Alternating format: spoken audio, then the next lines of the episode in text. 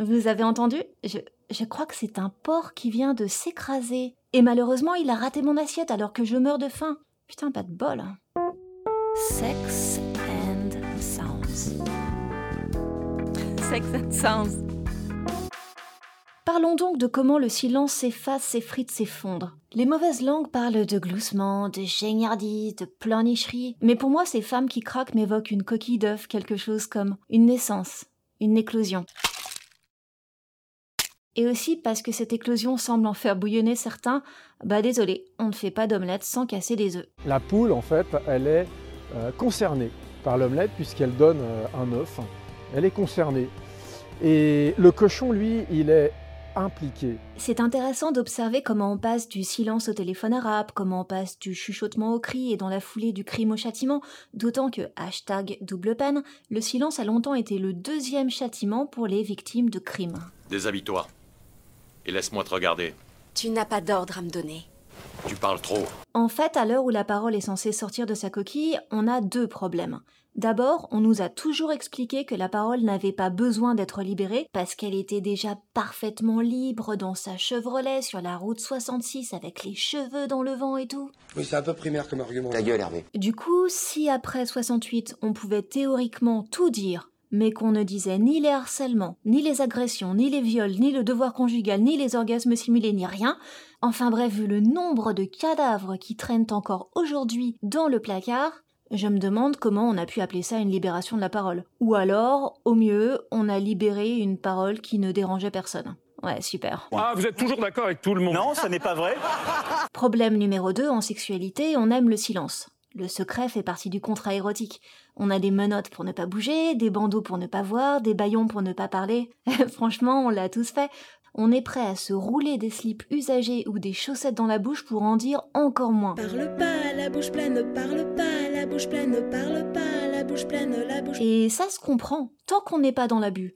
Tant que les protagonistes sont d'accord, ce sont des silences complices qui rendent service aux amants, des silences qui épicent et rendent salaces, qui permettent des escapades, des étreintes dans les couloirs de la cogip. Sur le papier, le silence est la garantie d'une sexualité privée, donc libre. Face à l'érotisation millénaire du silence, là, faut se l'avouer, on fait méchamment tâche.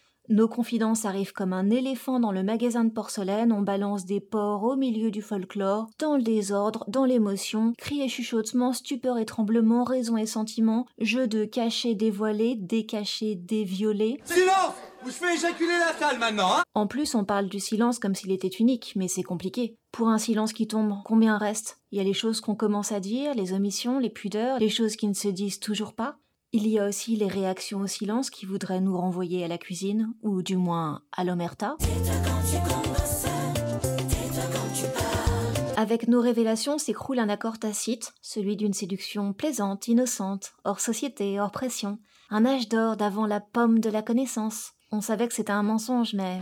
Les gens croient ce qu'ils ont envie de croire. Mais qu'est-ce que vous croyez? Moi aussi, j'adorerais vivre dans le paradis de la séduction et du sexe facile, où tout le monde est toujours d'accord, où tu chantes sous la pluie, où tu rencontres l'amour dans le métro, où tu vas à quatre mariages et puis il y a jamais d'enterrement. J'aime papa, j'aime maman, j'aime ma grand-mère et mon gros éléphant. Mais ces histoires hollywoodiennes ont désormais un goût amer et franchement, cette odeur de porc écrasé rendrait véganes les plus viandards des carnivores. Le combat permet tout naturellement au porcelet de déterminer lequel est le dominant. Alors, fun fact, pas du tout rigolo, en agriculture intensive, on ampute une partie sensible des bébés porcs. Pourquoi vous nous coupez la queue alors?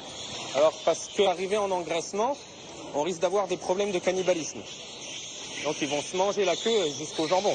Enfermés à l'étroit, non seulement les porcs se dévorent la queue, mais aussi parfois les oreilles, ce qui me semble paradoxalement furieusement humain. Dès qu'il est question de queue, on ne veut plus rien entendre. Et par extension, dès que les femmes parlent des abus, on serait prêt à dévorer nos propres oreilles. Comme quoi, hein, il n'y a pas que la masturbation qui rend sourd. Non mais j'entends vraiment rien Et si on se contentait de ne rien entendre, ce serait déjà grave. Mais j'ai encore deux trois mauvaises nouvelles pour vous saboter votre début de semaine, parce que si les faits de harcèlement étaient connus de tant de personnes, C'est arrivé près de chez toi, ouais, presque sous ton nez. C'est te prendre cette terre étonnée, pas le moment d'abandonner. Tout donner, de changer les données. je vous la refais sans la musique. C'est arrivé sous nos yeux, donc on a choisi d'être aveugle. Ceux qui n'étaient pas aveugles ont choisi d'être sourds, et quand on n'était pas sourd, on était muet. Et si ce que je viens de vous raconter vous rappelle plus les trois petits singes que la King Kong théorie de dépente, vous avez peut-être été sourd, et je crois qu'on a tous été un peu sourds à notre niveau, mais au moins collectivement, on n'est pas totalement stupide. Si on laisse couler, on est mort. Coupons les couilles du porc.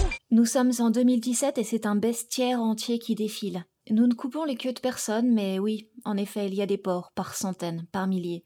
On pardonne sous prétexte qu'ils sont des bêtes, sous prétexte qu'ils sont en chien. Certains font l'autruche, d'autres aboient pour nous intimider. Soit on passe en force, soit on fait ça en douceur. Je crois que je vais prendre la douceur. La douceur, la douceur féminine, elle a du mal à passer en ce moment. Ces harceleurs, ces violeurs, c'était parfois nos héros, nos modèles. On parle de stars, d'étoiles, de gens qui étaient dans le ciel, de gens au firmament de leur carrière, et qui viennent s'écraser lamentablement à nos pieds, et on réalise l'ampleur du désastre. Ah oui, lui aussi. Ah. Ah non, c'était pas, c'était pas un chanteur culte. Ok. Toi, toi, toi, toi, sois belle de toi. C'était pas juste Gainsbourg ou Kanta, juste un homme politique, juste un photographe, juste un producteur de cinéma. C'était aussi des porcs, des crapauds, des lézards, des grillons, comme si les dix plaies d'Égypte nous tombaient sur le rable en même temps. Alors voilà, au commencement était le verbe, mais un verbe tronqué amputé un verbe qui fait mal. Aujourd'hui le verbe bruisse et il nous prend aux tripes. Il braille, il grogne, il couine. C'est pas toujours super joli. Mais moi je veux croire qu'il faut en passer par là pour des omelettes bien cuites et espérons-le pour des lendemains qui chantent. Ça ira mieux parce qu'on nous avait dit Ouais, tu verras, quand les poules auront des dents. Et aujourd'hui, les poules ont des dents. Parce que les dindes ont des canines, des molaires, des incisives et même une langue pour parler, pour parler fort. Paroles de cocotte, de pintade, de poulette. Arte Radio.